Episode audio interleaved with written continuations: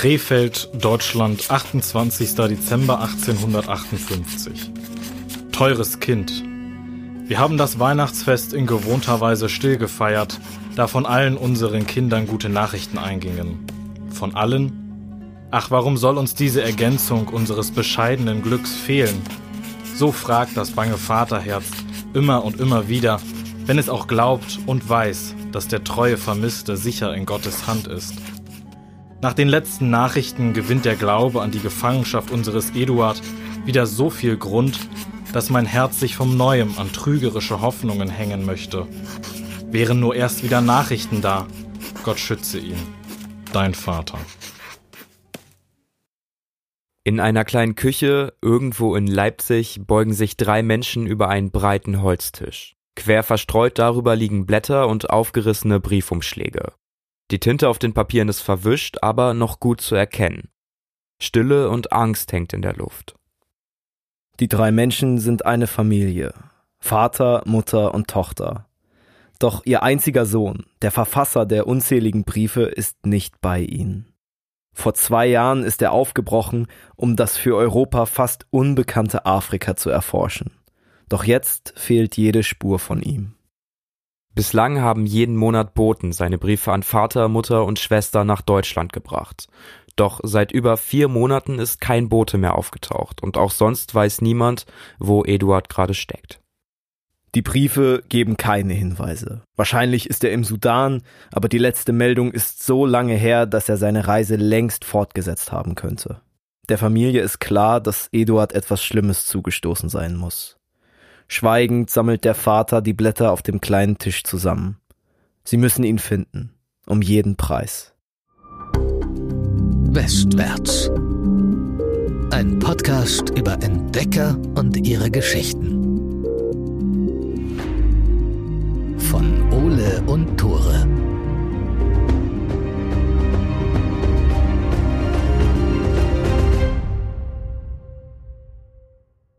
Moin Herzlich willkommen zu Westwärts, dem Podcast, der zeigt, dass Mütter manchmal doch recht haben, wenn sie sich Sorgen machen. Ich bin Tore. Und ich bin Ole und genau darum wird's auch heute wieder gehen. Wir haben es im Intro ja schon gehört, ein verlorener Sohn und eine Mutter, die sich auch eine ziemlich lange Zeit danach immer noch Sorgen macht. Es geht heute um Eduard Vogel.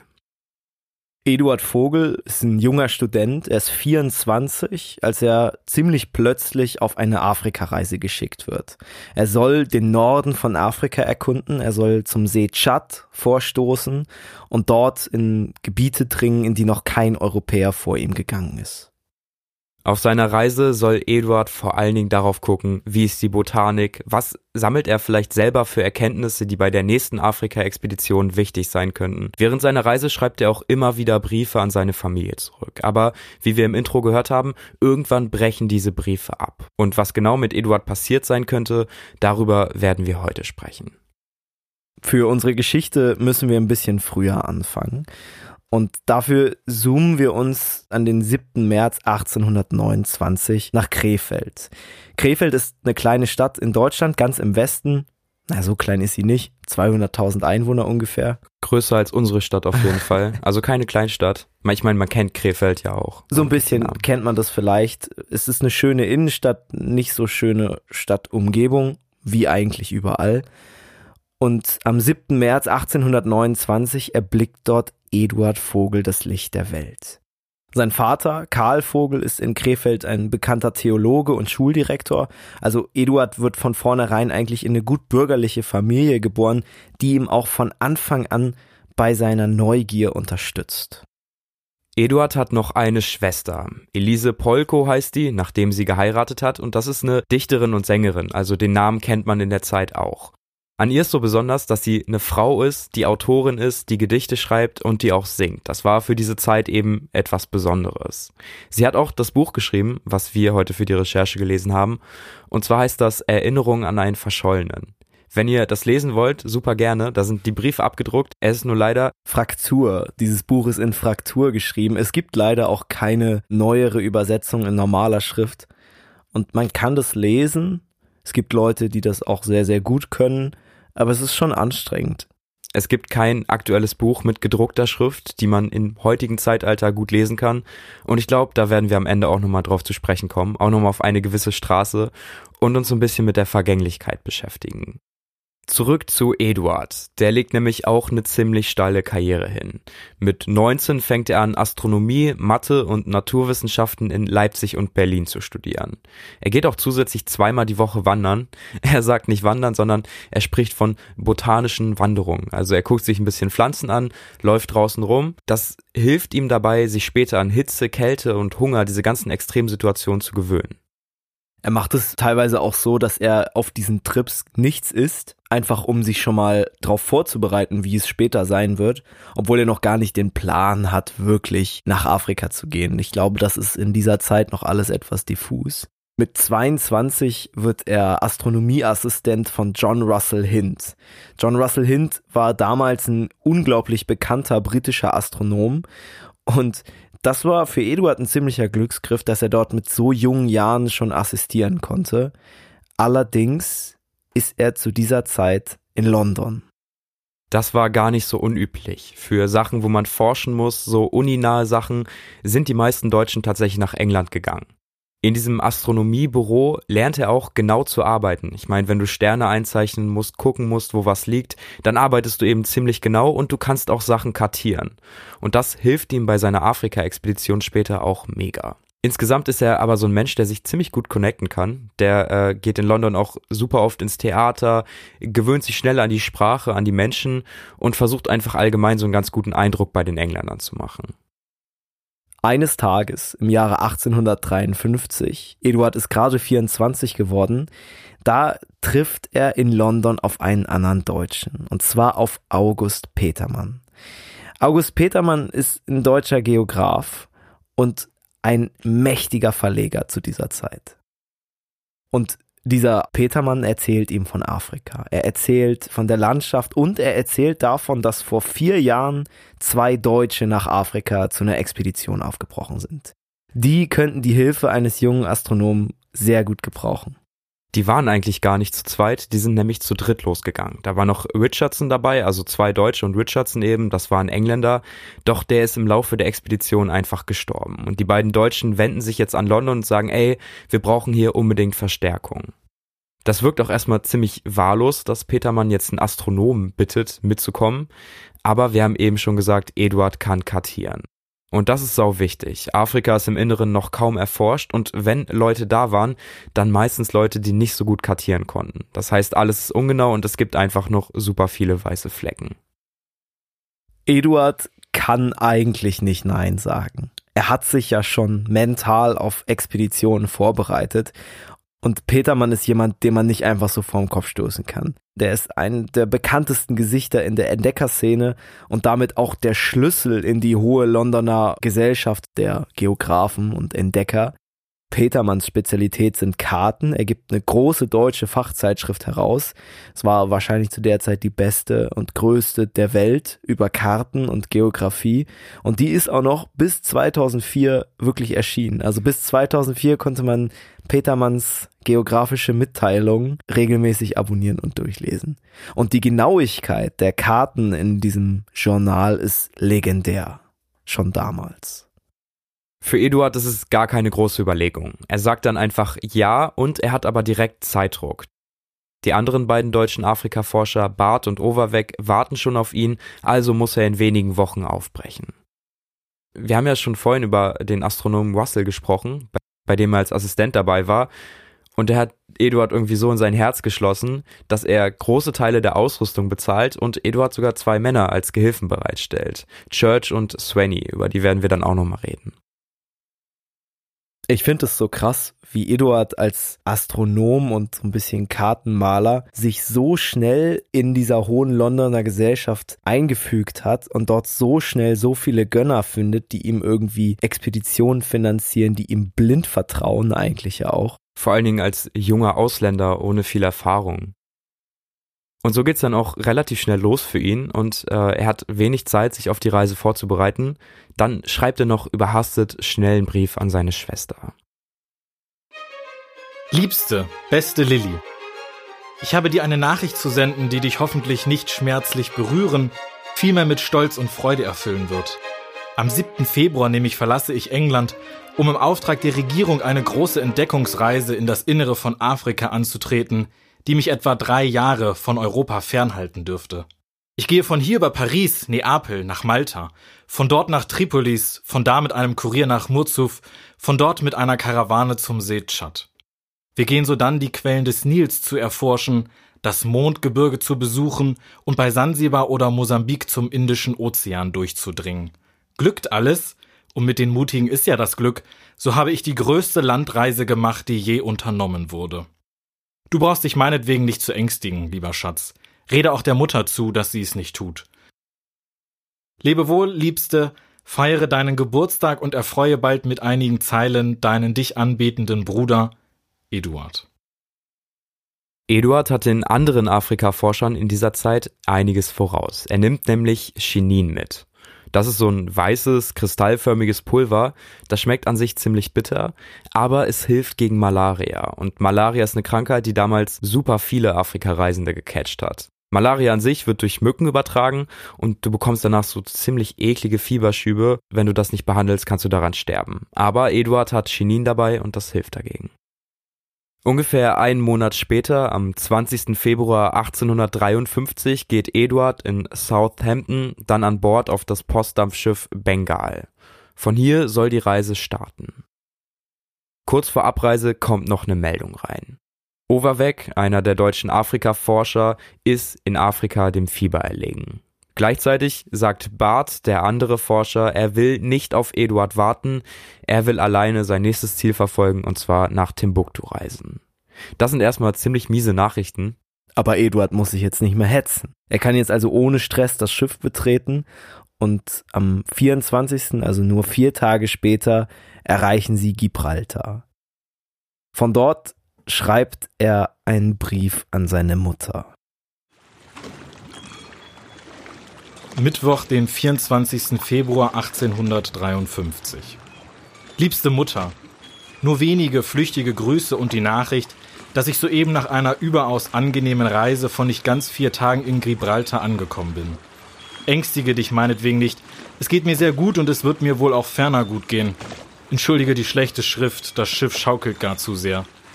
Adieu, dein treuer und gehorsamer Sohn, Eduard. Dort hat er dann einen Tag Aufenthalt und wechselt auf den Dampfer Tiger. Pünktlich zu seinem Geburtstag am 7. März erreicht das Schiff einen Monat später Tripoli. Das liegt im heutigen Libanon. Und ich glaube, das war so ein ganz unwirkliches Bild für Eduard. Zumindest hat er darüber geschrieben. Dieses tiefblaue Wasser des Meeres steht im Kontrast mit dem hellgelben Sand der Wüste. Und auch das Klima. Ne? Hier spürt er zum ersten Mal die Hitze der sich anbahnenden nordafrikanischen Wüste. Tripoli war damals schon ein Handelsknotenpunkt, er war von den Europäern aber relativ eingenommen, also das Stadtbild war relativ europäisch sogar geprägt. Es gab europäische Läden, es gab europäische Bars und Eduard bereitet sich hier quasi auf diesem letzten europäischen Außenposten auf seine Weiterreise vor. Eduard wird in der Stadt aber ziemlich gut angenommen und auch der Sultan freut sich anscheinend sehr, dass er gekommen ist und äh, schickt der englischen Queen damals zum Dank einen Elefantenzahn und einen Giraffenschwanz. Hm. nice. Okay. War so ein Ausdruck des Dankes auf jeden Fall. Und er stellt Eduard einen afrikanischen Gesandten. Der soll ihm helfen, sich hier in Afrika zurechtzufinden. Das ist ein Local, das ist ein Sklave und der wurde genau dafür ausgebildet. Ach, das ist ein Sklave. Genau, die meisten, die in diesen Tracks, in diesen Kolonnen mitlaufen, in diesen Städten sind, das sind Sklaven, die von den Sultanen ausgebeutet wurden. Eduard ist nicht so glücklich mit seinem Local, er bezeichnet ihn als den allerdümmsten Teufel, weil sich dieser Local anscheinend null auskennt und äh, auch keine Auskünften geben kann.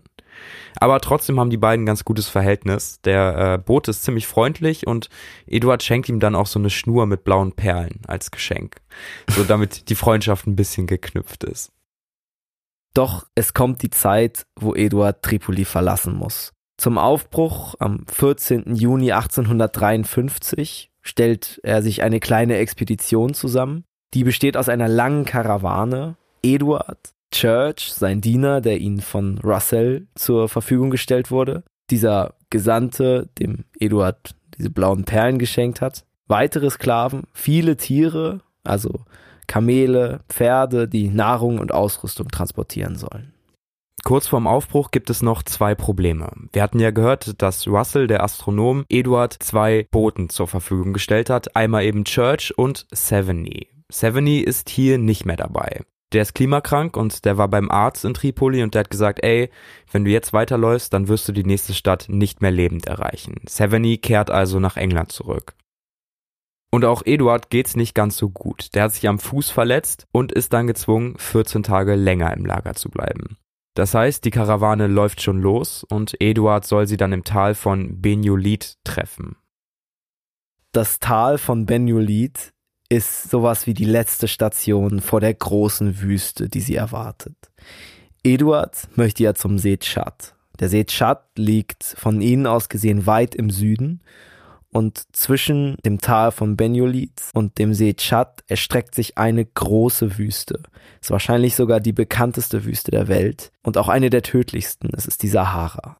Benjolit ist die letzte Oase vor dieser großen Einöde und man kann sich dieses Tal im Prinzip wie ein Wald vorstellen. Es gibt überall Büsche, Quellen für frisches Trinkwasser, Dattelpalmenwälder und Akazien. Dieses Tal von Benjulit ist auch kein richtiges Dorf. Das ist mehr eine Ansammlung von Holzhütten, die mal weiter und mal weniger weit voneinander entfernt stehen. Da leben ungefähr 5000 Menschen, aber eben nicht nur Afrikaner, sondern auch super viele Türken. Die haben dieses Gebiet einfach schon lange erschlossen und viele von den Menschen dort versklavt. Die Türken betreiben da noch ein bisschen Kamelzucht und die haben eine Fabrik für Schießpulver. Das äh, wurde in den Berichten, die ich gelesen habe, immer als Billigzeug dargestellt. und die haben 20 Silberlinge dafür gecharged, also relativ viel für die damalige Zeit. Aber das klingt so ein bisschen wie so eine ganz schlechte Tankstelle von, einer, von einem langen Highway, die einfach super teuer ist, weil die weiß, na gut, ihr habt entweder ihr kauft hier oder ihr verreckt auf der Hälfte die haben auch diese Zustände in der Fabrik immer so ein bisschen geheim gehalten, auch vor den Einwohnern da. Und man wusste gar nicht, wo das Schießpulver genau raus besteht. Voll der Scam. Also quasi nochmal so ein kleiner Abzockerposten vor der großen Wüste. Sie reisen insgesamt 40 Tage durch die Wüste. Die Bedingungen da sind teilweise wirklich schlimm. 25 Grad im Schatten und 50 Grad in der Sonne und kaum Oasen und frisches Trinkwasser. Aber am Ende haben 32 von 33 Kamelen überlebt. Das Gepäck ist noch da, sie wurden nicht überfallen und alle sind bei guter Gesundheit. Am 5. August, mitten in der brütenden Hitze des Sommers, kommt Eduard in Murzug an. Murzuk muss man sich vorstellen, das ist eine klassische Wüstenstadt. Du kommst drauf zu, siehst schon von weitem, also die Wüste ist ja relativ plan und Murzuk steht auf einem Felsplateau. Die haben die Stadt mit Lehmmauern gesichert. Das heißt, du siehst von weitem schon die Silhouette dieser Wüstenstadt. Ich kann mir das richtig gut vorstellen, wie vor den Toren der Stadt diese Palmen wachsen, überall Kamele sind ab und zu in kleineren Stellen angebunden und wenn man dann durch das Tor geht, kommt man direkt auf den Markt. Jetzt zu dieser Zeit ist da ziemlich viel los, denn die großen Salzkarawanen aus dem Süden treffen eben in diesen Tagen ein. Die großen Salzkarawanen sind der Motor dieser Stadt. Salz ist in der Sahara, was man jetzt vielleicht gar nicht so denken würde, ein sehr, sehr wertvoller Rohstoff. Weit im Süden, hinter dem Sand und den Dünen, da wo Eduard auch hin möchte, wird Afrika wieder grüner. Man nennt dieses Gebiet die Sahelzone und dort leben Viehzüchter und ihr Vieh braucht Salz. Salz gibt es aber eben nur am anderen Ende der Sahara, also in den Salzminen im Norden. Und so machen sich jedes Jahr große Trecks auf den Weg, um diesen wertvollen Rohstoff nach Süden zu bringen und da dann gegen Hirse, Zucker und Tee zu tauschen. Diese Reisen durch die große Wüste dauern oft Wochen oder Monate. Nur die fähigsten Männer führen diese Trecks an, denn in der Wüste lauern Gefahren. Es gibt nur ein paar kleinere verstreute Oasen, wo es genug Wasser für Menschen und für Tiere gibt. Und niemand weiß, ob die da nächstes Jahr überhaupt nochmal existieren. Oft geraten diese Tracks in unvorhergesehene Sandstürme oder werden von räuberischen Tuareg überfallen. Doch trotz dieser ganzen Gefahren lohnt sich das Karawanengeschäft. Der Tee und der Zucker aus dem Süden können teuer weiterverkauft werden und so schließen sich jedes Jahr mutige Männer mit der Hoffnung auf schnelles Geld diesen Salzkarawanen an. Diese Salzkarawanen sind tatsächlich noch ein bisschen mehr. Diese Salzkarawanen sind nämlich auch sowas wie eine Post in Afrika, weil ja die Sahara zwischen Norden und Süden liegt. Und dies wie ein Meer, die trennt das einfach komplett ab und nur die wenigsten trauen sich aus den oben genannten Gefahren dadurch. Also sind sie quasi so ein Fenster zur großen Welt, so ein bisschen wie Schiffsreisende in Europa, die von fernen Häfen berichten und fremde Gewürze mitbringen. So bringen diese Salzkarawanen halt auch Neuigkeiten und Tauschwaren, Vieh, Fleisch, Gewürze mit von ihrer Reise. Deswegen haben die Leute, die daran teilnehmen, auch in der Bevölkerung immer ein ganz besonderes Standing und so ein Mythos, den sie hinter sich hertragen. Also es sind Abenteurer, die dabei mitmachen. Nur eine Sache ist verboten bei den Salzkarawanen. Ja, Frauen sind verboten, wie so vieles für Frauen in dieser Zeit verboten war. Man weiß nicht genau warum. Das war der Kodex der Karawanenführer, dass keine Frau dort aufgenommen wird. Es spiegelt aber irgendwie so ein bisschen die Zeit wieder, weil es war ja mit Frauen auf Schiffen genauso. Ich glaube, da haben wir auch neulich drüber gesprochen. Ja. Die wurden einfach als Unglück erachtet, wenn man die auf Schiff mitnimmt. Und ich glaube, da war es so ähnlich. Für Eduard selber sind diese Salzkarawanen die einzige Möglichkeit, den gefährlichen Weg durch die Sahara überhaupt zu schaffen. Er hat noch einen Brief dabei, der ist vom Sultan und der verspricht ihm freies Geleit bei den Treckführern. Aber es ist eben auch keine Garantie, dass er mitgenommen wird. Eduard betritt jetzt also Murzuk mit dem Brief in der Tasche, hoffend, dass er irgendwie auf eine Karawane stoßen wird, die ihn mitnimmt. Und im Schatten der großen Festung von Murzuk ist gerade Markt aufgebaut. Arabische Händler preisen Stoffe an, Wasserverkäufer laufen durch die Menge und Kinder wuseln zwischen den Ständen hin und her. In der Mittagssonne riecht es nach Gewürzen und die Luft ist lehmig heiß. Eduard hat Glück. Ein Karawanführer nimmt ihn tatsächlich als Reisegast mit in den Trek. Und wahrscheinlich hat er so ein bisschen gedacht, was ist der denn für einer? Der hat blonde Haare, der ist jung und niemand aus seiner neuen Reisegruppe kann Eduards Namen überhaupt aussprechen. Um nicht mehr aufzufallen, nimmt Eduard im August während seines Aufenthalts in Murzuk einen neuen Namen an. Unter dieser neuen Identität, mit diesem neuen Namen, schreibt er zum ersten Mal seit langem wieder seiner Mutter. Murzuf, 12. August 1853. Wir waren 38 Tage unterwegs und während dieser Zeit dreimal fünf Tage lang ohne frisches Wasser. Was es heißt, Wasser zu trinken, das fünf Tage in einem ledernen Schlauch war, weiß nur der zu würdigen, der es gekostet hat. Hier gibt es Schwärme von Fliegen und zahlreiche Skorpione. Gestern Abend wurden 24 Leute von welchen gestochen, ich finde jeden Abend ein oder zwei in meiner Stube. Randnotiz. Ich heiße jetzt Abdul el Mochat, Sklave des einen Gottes. Meinen eigenen Namen könnte kein Araber verstehen und merken. Jetzt wird's Herbst, langsam fallen die Temperaturen wieder etwas und das bedeutet Aufbruchszeit für die Karawanen. Es ist nicht viel kälter als im Sommer, aber immerhin ein bisschen. Und auch Eduards Trackführer will jetzt aufbrechen. Im Oktober werden dann die letzten Vorbereitungen getroffen, Futtervorräte aus Trockengras für die Dromedare, Wasserschläuche werden gefüllt und die Kleidung wird geflickt. Anfang November verlassen sie Murzuk, gehen Richtung Süden in die Sandwüste. Und du hattest es ja schon gesagt, obwohl es fast Winter ist, klassische Jahreszeiten sind hier in der Gegend, wir sind relativ nah am Äquator, sowieso nicht mehr relevant. Es ist am Tag noch über 30 Grad warm. Nur nachts wird's dann richtig kalt, aber die Nacht ist gleichzeitig die gefährlichste Zeit. Wir haben da eben schon drüber gesprochen. Diese großen Salzkarawanen, die sich da über Dutzende Kilometer sichtbar durch die Ebene bewegen, sind eben ein lohnendes Ziel für Wüstenräuber. Die haben Wasser dabei, Lebensmittel und oft eben auch einiges an Geld oder wertvollen Waren wie Salz. Deswegen sind die Salzkarawanen auch immer bewaffnet. Auch Eduards Karawan ist auf der Hut und das gar nicht mal so zu Unrecht. In einer kühlen Nacht Anfang Dezember huschen plötzlich so ein paar Gestalten an den Kuppen der Dünen entlang. Eduard nennt sie Tuarix. Das hat mir Tore vorhin auch schon erklärt und ich wusste nicht, was Tuarix sind. Also ich weiß nicht, ob es an meiner Allgemeinbildung liegt, aber ich hatte es noch nie gehört. Tuaregs sind Nomadenstämme, die, ich glaube, es ist der einzige große Stamm, der auch heute noch nomadisch in der Wüste lebt. Die ziehen da quasi mit Hab und Gut durch die Gegend, haben ein bisschen Vieh und leben so. Aber es gibt eben auch einige, denen dieses Umherziehen nicht reicht. Die wollen mehr und die verdienen ihr Geld damit, Karawanen zu überfallen. Diese Wüstenräuber sind berüchtigt. Die nehmen bei einem Überfall alles mit, was sie irgendwie in ihre Taschen kriegen.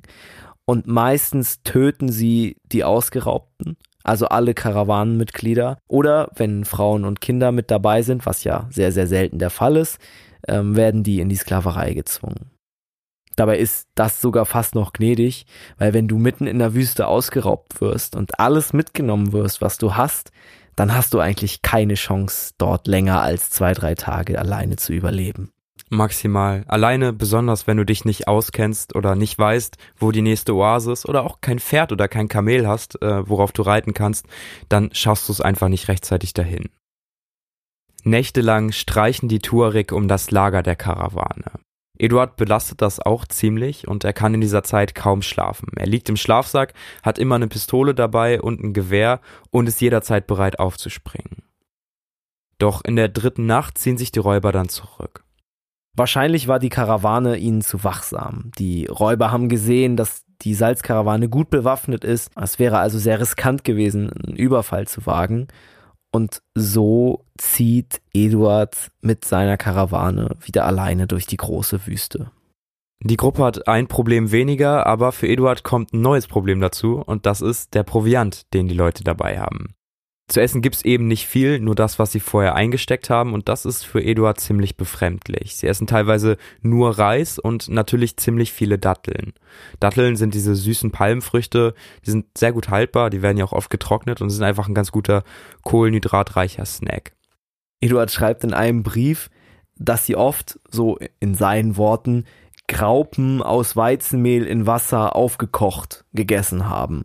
Das feiert er irgendwie gar nicht. Das findet er super strange. Diese Graupen, die er da beschreibt, ich habe mir lange den Kopf drüber zerbrochen, was das denn jetzt ist. Äh, und dann habe ich es gefunden. Das war, es ist Couscous.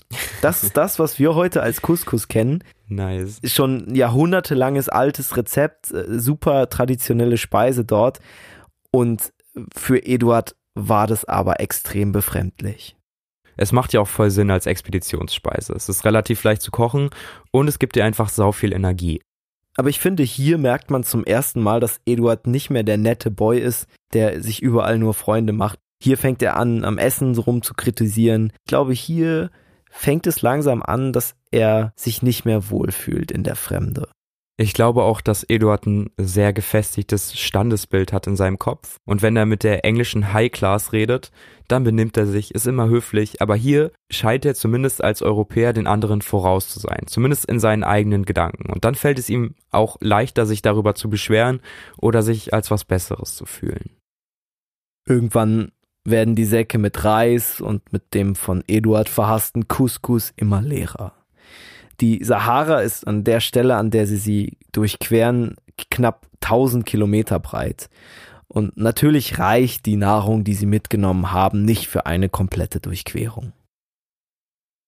Deswegen sind diese großen Karawanen, auf denen Eduard ja auch mitreist, auf Oasen angewiesen. Oasen kennt wahrscheinlich jeder von euch, das sind so Quellen, Seen in der Wüste.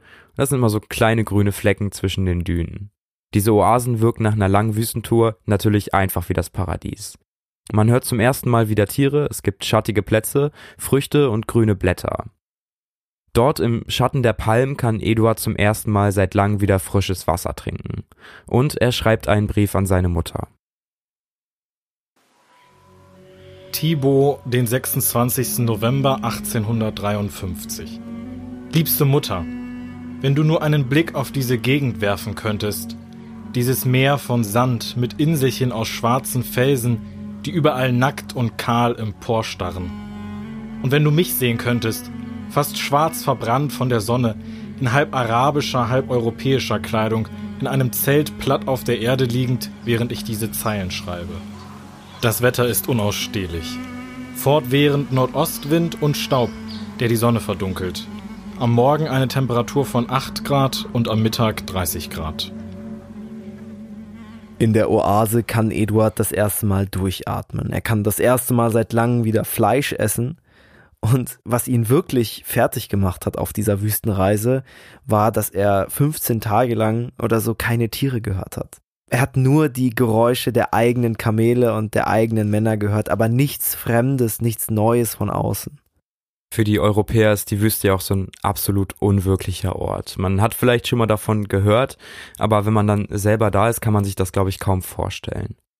Als sie die Oase verlassen, wird es für Eduard schwer. Sein Magen ist angeschlagen, er kann nur noch dünne Brühe zu sich nehmen. Und immer mehr macht ihm auch das Wetter zu schaffen. Eduard hatte Zeit seines Lebens Probleme mit den Augen. Er hat abgesehen von Chinin nicht so viel Medizin dabei, zum Beispiel fünf Flaschen Wein. Das zählt er zumindest als seine medizinische Ausrüstung. André Flashbacks. ja, stimmt. Und ähm, er entwickelt so einen Augenkrampf. Also so ein Krampf in den Augenbrauen. Wahrscheinlich davon, dass er eben ständig ja auf hellen Sand in die helle Sonne gucken muss. Ist wahrscheinlich auch so eine Art Schneeblindheit, nur eben so eine Wüstenblindheit. Genau, genau. Es gab damals schon getönte Gläser, so hat er das genannt in seinen Briefen, aber die hat er nicht dabei gehabt. Hat er sich, glaube ich, auch am Ende ein bisschen geärgert. Oh, ohne Sonnenbrille in der Wüste ist, glaube ich, nicht so nice. Ja. Eduards Haare fallen teilweise aus. Er schneidet sich die Haare ganz kurz und seine Augenbrauen werden weiß. Irgendwann schreibt er an seine Schwester, dass er jetzt ganz anders aussieht. Eben mit diesen weißen Augenbrauen, mit einem Tuch um das Gesicht verschlungen, einem Turban und eben weiten weißen Kleidern. Er wird braun, sehr, sehr braun und langsam neigt sich der Wüstentrip dem Ende entgegen. Ich glaube, das hat Eduard auch ähm, ein bisschen getriggert auf seiner Reise. Er hat dadurch, dass er sich in der Wüste aufgehalten hat, er heißt ja jetzt auch Abdul El Mochat, er hat einen anderen Namen, er hat sich diesen Menschen einfach immer mehr angepasst. Und ich glaube, Eduard vermisst Europa und äh, seinen Stand einfach ziemlich krass. Ja, er ist hier nicht mehr der Gelehrte, er kann nicht mehr abends durch die Bars flanieren, sondern er ist jetzt jemand, der sich unterordnen muss, dem Karawanenführer, den Leuten, die alle viel mehr Erfahrung haben als er. Und er hat ja immer noch nicht seine Forscherkollegen getroffen. Er ist immer noch ganz alleine zwischen ganz vielen fremden Menschen. Im Februar 1854 kommt er endlich am Tschadsee an. Der Tschadsee war für Eduard ja quasi das große Ziel der Reise. Und ich kann mir gut vorstellen, dass er sich in diesen ganz langen Stunden der Wüstendurchquerung sehr gefreut hat auf dieses Ziel. Aber als er dort ankommt, ist er erstens körperlich schon sehr angeschlagen und zweitens entpuppt sich dieser Tschadsee nicht als große Prophezeiung, als schönen Ort, an dem man auf jeden Fall viel forschen möchte, sondern eher als morastigen, mückenverseuchten Sumpf, an dem ihn die Leute wieder nicht den Respekt zollen, den er vielleicht von ihnen erwartet. Er schreibt an seine Familie folgendes. Tschadsee, 20. Februar 1854. Meine Begleiter leiden Fieber. Ich habe Gott sei Dank nur einen einzigen Anfall davon gehabt, der nicht länger als sechs Stunden währte. Die Gegend hier ist schrecklich und trostlos. Wer auf tropische Fülle hofft, wird sich entsetzlich getäuscht finden. Das Thermometer steht Anfang Februar schon häufig über 48 Grad. Der See Tschad ist ein meilenweiter Sumpf, in dessen Nähe Moskitos Menschen und Pferde beinahe zu Tode peinigen. Ich kann nicht schlafen, ohne die Hütte bis zum Ersticken mit Rauch gefüllt zu haben. Gott befohlen, liebe Mutter, in treuer Liebe, dein gehorsamer Sohn, Eduard. Ein kleines Dorf am Tschadsee wird so ein bisschen sein Hauptlager. Er richtet sich da ein, er bezieht eine Hütte und startet immer wieder kleine Ausflüge, um die Gegend zu erkunden. Und obwohl er jetzt schon über zwei Jahre in Afrika ist, kann er sich immer noch nicht mit den Menschen dort connecten. Das größte Problem von ihm ist, dass er die Sprache nicht spricht. Das heißt, er hat immer einen Übersetzer dabei, der übersetzen muss, und das schafft natürlich ein bisschen Abstand. Er ist sich auch nicht zu schade, immer so ein kleines Gefolge an Dienern um sich herum zu scharren, die ihn bekochen, übersetzen und die Sachen hinterhertragen. Aber auch mit den Dienern kommt er nicht so richtig auf den grünen Pfad. Es gibt eine kleine Randgeschichte, die Eduard eigentlich nur relativ kurz in seinen Aufzeichnungen erwähnt, die aber zeigt eigentlich, wie groß die Unterschiede der Bevölkerung, die dort normalerweise leben, und Eduard auf der anderen Seite sind. Und zwar lebt in diesem Dorf am Tschadsee ein gezähmter Strauß, der läuft da durch die Gegend und ist irgendwie zu allen Leuten so ein bisschen mean, aber Eduard hat den ins Herz geschlossen, füttert den immer, macht mit dem seine Späßchen und freut sich irgendwie, dass der da ist. Eines Tages bricht sich dieser Strauß ein Bein und anstatt dass er jetzt vom Dorf irgendwie wieder gesund gepflegt wird, freuen sich die Diener von Eduard, die haben da nämlich schon die ganze Zeit drauf gewartet, töten den Strauß und verarbeiten ihn zu Suppe. Auf seinen Ausflügen macht er dann auch immer wieder Bekanntschaften mit den verschiedenen Sultanen der Gegend. Das sind einfach lokale arabische Herrscher, die die Dörfer da kontrollieren. Das sind meistens auch eher nicht so freundliche Gestalten. Alle von denen sind Sklavenhändler, aber Eduard ist eben auf sie angewiesen. Die stellen ihm Menschen und Lebensmittel zur Verfügung, besprechen Routen mit ihm und sie geben ihm auch so eine Art Schutz. Er bekommt dann von jedem Sultan so ein Schreiben und da steht drin, ey, ich kenne den Eduard, lass den mal in Ruhe hier durchziehen beziehungsweise den El Mochat, wie er sich ja jetzt nennt. Stimmt. Wenn du so auf diese Leute angewiesen bist, dann hast du natürlich keine andere Möglichkeit, als dich da so ein bisschen anzubiedern.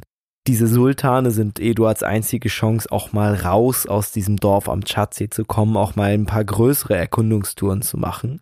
Und äh, einmal begleitet Eduard einen der Sultane auf einem Kriegszug. Die Sultane befinden sich quasi ständig im Krieg, gegeneinander, aber auch oft gegen die einheimische Bevölkerung, weil sie dort immer wieder neue Sklaven suchen. Wie viel Macht diese Sultane haben, das zeigt sich in einer Notiz von Eduards Tagebuch.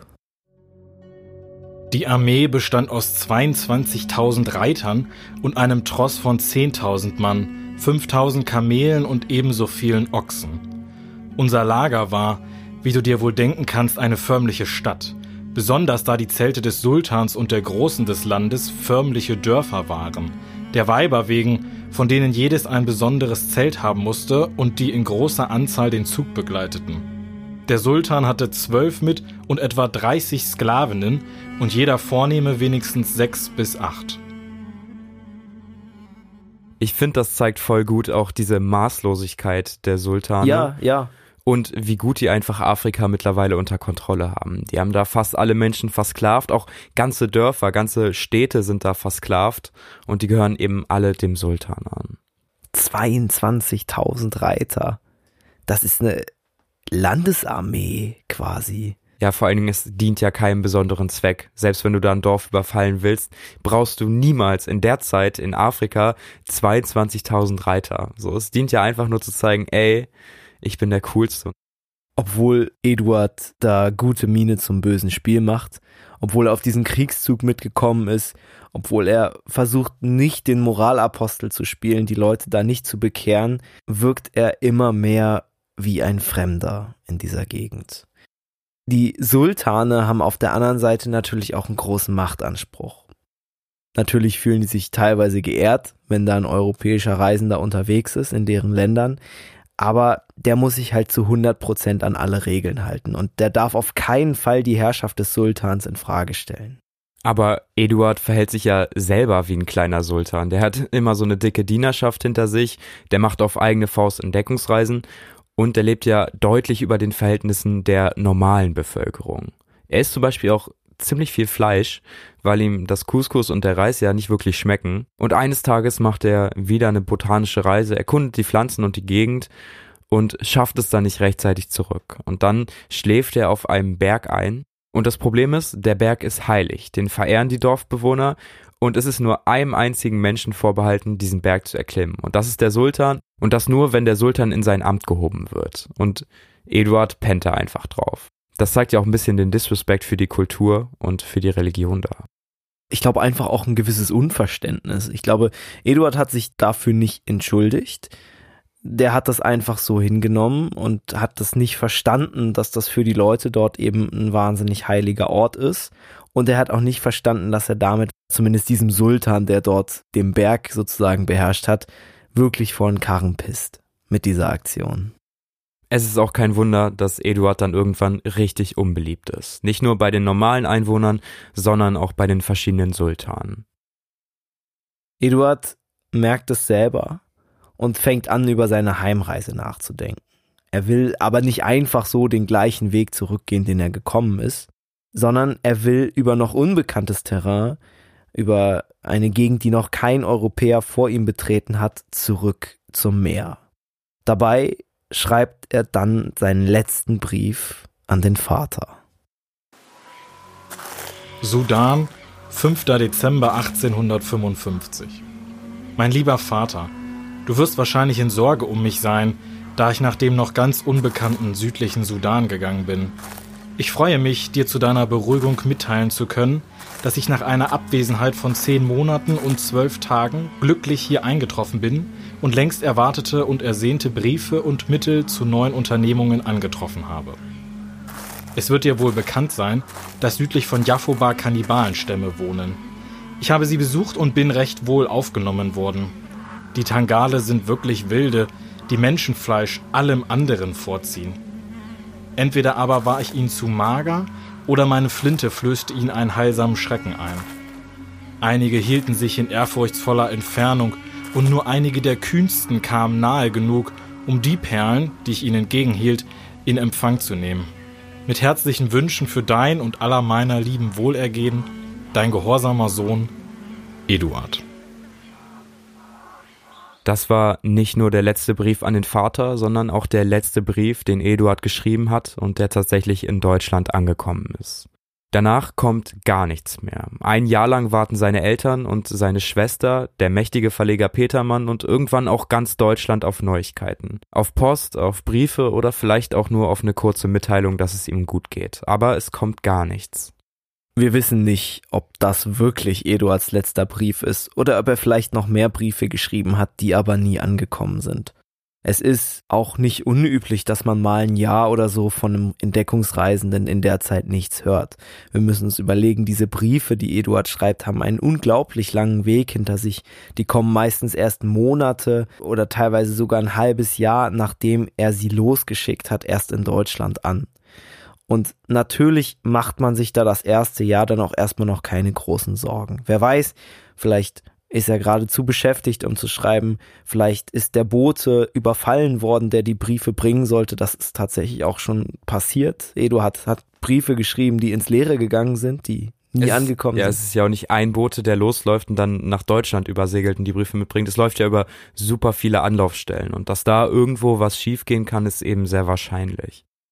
Aber irgendwann schlägt diese Hoffnung auf den nächsten Brief immer mehr in Sorge um. Auch der Vater, der Theologe, der eigentlich immer auf Gott vertraut und immer an das Gute glaubt, fängt an, sich wirklich ernsthaft Sorgen zu machen. Weihnachten 1858, ziemlich genau drei Jahre nach dem letzten Brief von Eduard, schreibt er seiner Tochter, und das ist der Brief, den wir ganz am Anfang der Folge gehört haben. Auf Nachfrage und auf das Drängen der Familie und seiner Freunde stellen die europäischen Konsulate in Afrika dann Nachforschungen an. Aber die Leiche von Eduard taucht nie wieder auf. Es werden Rettungsexpeditionen, Aufklärungsexpeditionen losgeschickt, aber auch die kommen mit keinem Ergebnis nach Hause. Seine Schwester bringt dann ein Buch raus mit seinen Briefen. Sie suchen nach Informationen nach seinem Aufenthaltsort, aber es passiert überhaupt nichts. Und als alle die Hoffnung schon aufgegeben haben, dass noch irgendwas Neues herauskommt, dass irgendjemand weiß, was Eduard zugestoßen ist, denn davon gehen mittlerweile alle aus, kommt auf einmal ein afrikanischer Diener. Und der erzählt, Eduard wurde erschlagen. Er habe es selber gesehen. Angeblich wurde Eduard vom Sultan erschlagen. Allerdings ist diese Geschichte ein bisschen schwierig, denn der Diener taucht erst sieben Jahre nach den Geschehnissen auf, obwohl er sich eigentlich dazu verpflichtet hat, alles sofort immer mitzuteilen, was mit Eduard passiert. Seine Familie kann das irgendwie nicht so richtig glauben. Die hoffen immer noch, dass Eduard vielleicht einfach irgendwo in Gefangenschaft sitzt und deswegen keine Briefe schreiben kann. Aber die Theorie, dass Eduard von einem Sultan getötet wurde, finde ich gar nicht so unwahrscheinlich. Wir haben ja schon vorhin darüber gesprochen, dass er sich ziemlich unbeliebt gemacht hat. Er hat auf diesem heiligen Berg geschlafen. Es gab noch eine Story, da ist ein Pferd verschwunden, das äh, Eduard unbedingt haben wollte, das dann auf einmal weg war. Da gab es auch Streit. Eduard selber konnte ja auch kein Arabisch. Er hat die ganze Zeit nur Fleisch gegessen. Und es kann halt sein, dass die Leute da irgendwann zum Sultan gesagt haben, ey, der versteht unsere Religion nicht, der respektiert uns nicht, wir sollten den möglichst aus dem Weg schaffen. Und das ist auch der Grund oder beziehungsweise die Antwort darauf, was mit Eduard passiert ist, die heute am populärsten ist und von den meisten vertreten wird. Es kommt irgendwann noch ein deutscher Forschungsreisender, der auch nach Afrika gereist ist, um Nachforschungen anzustellen, was mit Eduard passiert ist. Und auch der erzählt die Geschichte, dass ein paar Männer vom Sultan den Auftrag bekommen haben, Eduard umzubringen. Wahrscheinlich ist die Theorie dahinter, dass der Sultan gesehen hat, dass Eduard bei seinem Volk einfach sehr verhasst ist und überhaupt nicht gut angekommen ist und sich dann damit irgendwie dieses Problem vom Leibe schaffen wollte. An der Stelle würde ich noch gern über zwei Sachen sprechen, die auch sehr eng miteinander zusammenhängen. Und zwar muss man sich bei solchen Entdeckungsreisen am Ende immer fragen, was hat die Entdeckungsreise gebracht? Was hat Eduard herausgefunden, was uns vielleicht in der Zeit danach noch hilfreich sein kann? Er hat herausgefunden, dass Dattelpalmen, also das, was er selber auch bei der Expedition gegessen hat, doch deutlich weiter südlich wachsen, als man das eigentlich angenommen hat. Und das wird von den meisten Historikern und den meisten Forschern so als die größte Erkenntnis aus dieser ganzen Reise von Eduard Vogel angenommen. Das klingt für eine mehrjährige Afrikareise, so fies sich das auch anhört, irgendwie ein bisschen mager. Er war zusätzlich noch in ein paar Städten als erster Europäer, zum Beispiel in Jakoba oder in Wara, also im heutigen Nigeria und im heutigen Tschad. Aber das sind halt keine wirklichen Entdeckungen. Da haben vorher ja auch schon Menschen gelebt. Und das leitet irgendwie ziemlich gut zum zweiten Punkt über. Der ist uns beiden während der Recherche besonders aufgefallen.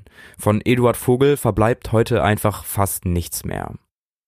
Wir haben für die Recherche ein besonderes Buch gelesen. Das haben wir am Anfang schon erwähnt, das Buch der Schwester, wo sie die Briefe abgedruckt hat. Aber bis heute existiert keine Version, die nicht in Fraktur oder in Sütterlied-Schrift geschrieben ist, was zumindest für Kinder der 2000er relativ schwer zu entziffern ist. Das Buch hatte auch keine große Auflage, ist auch heute in physischer Form nur sehr, sehr schwer zu finden und liegt nur noch in ein paar Archiven in irgendwelchen großen Bibliotheken. Es gibt noch ein Zitat und damit wollen wir den Podcast heute beenden. Das schreibt Eduard irgendwann im Sudan in einem Brief an seine Schwester und es ist rassistisch, aber es ist trotzdem sehr bildgebend für ihn, für seinen Charakter und auch für seine Jugendlichkeit. Und das wollen wir euch nicht vorenthalten. Wegen einer schwarzen Schwägerin brauchst du dich nicht zu ängstigen. Der Sultan verheiratet seine jüngste Tochter eine Woche nach meiner Ankunft im Sudan, und von den übrigen Damen meiner Bekanntschaft hat höchstens mein Milchmädchen einigen Eindruck auf mich gemacht. Der Indigo, mit dem sie Gesicht und Hände strohhalmstick als Schminke belegt, hält mich aber in gehöriger Entfernung.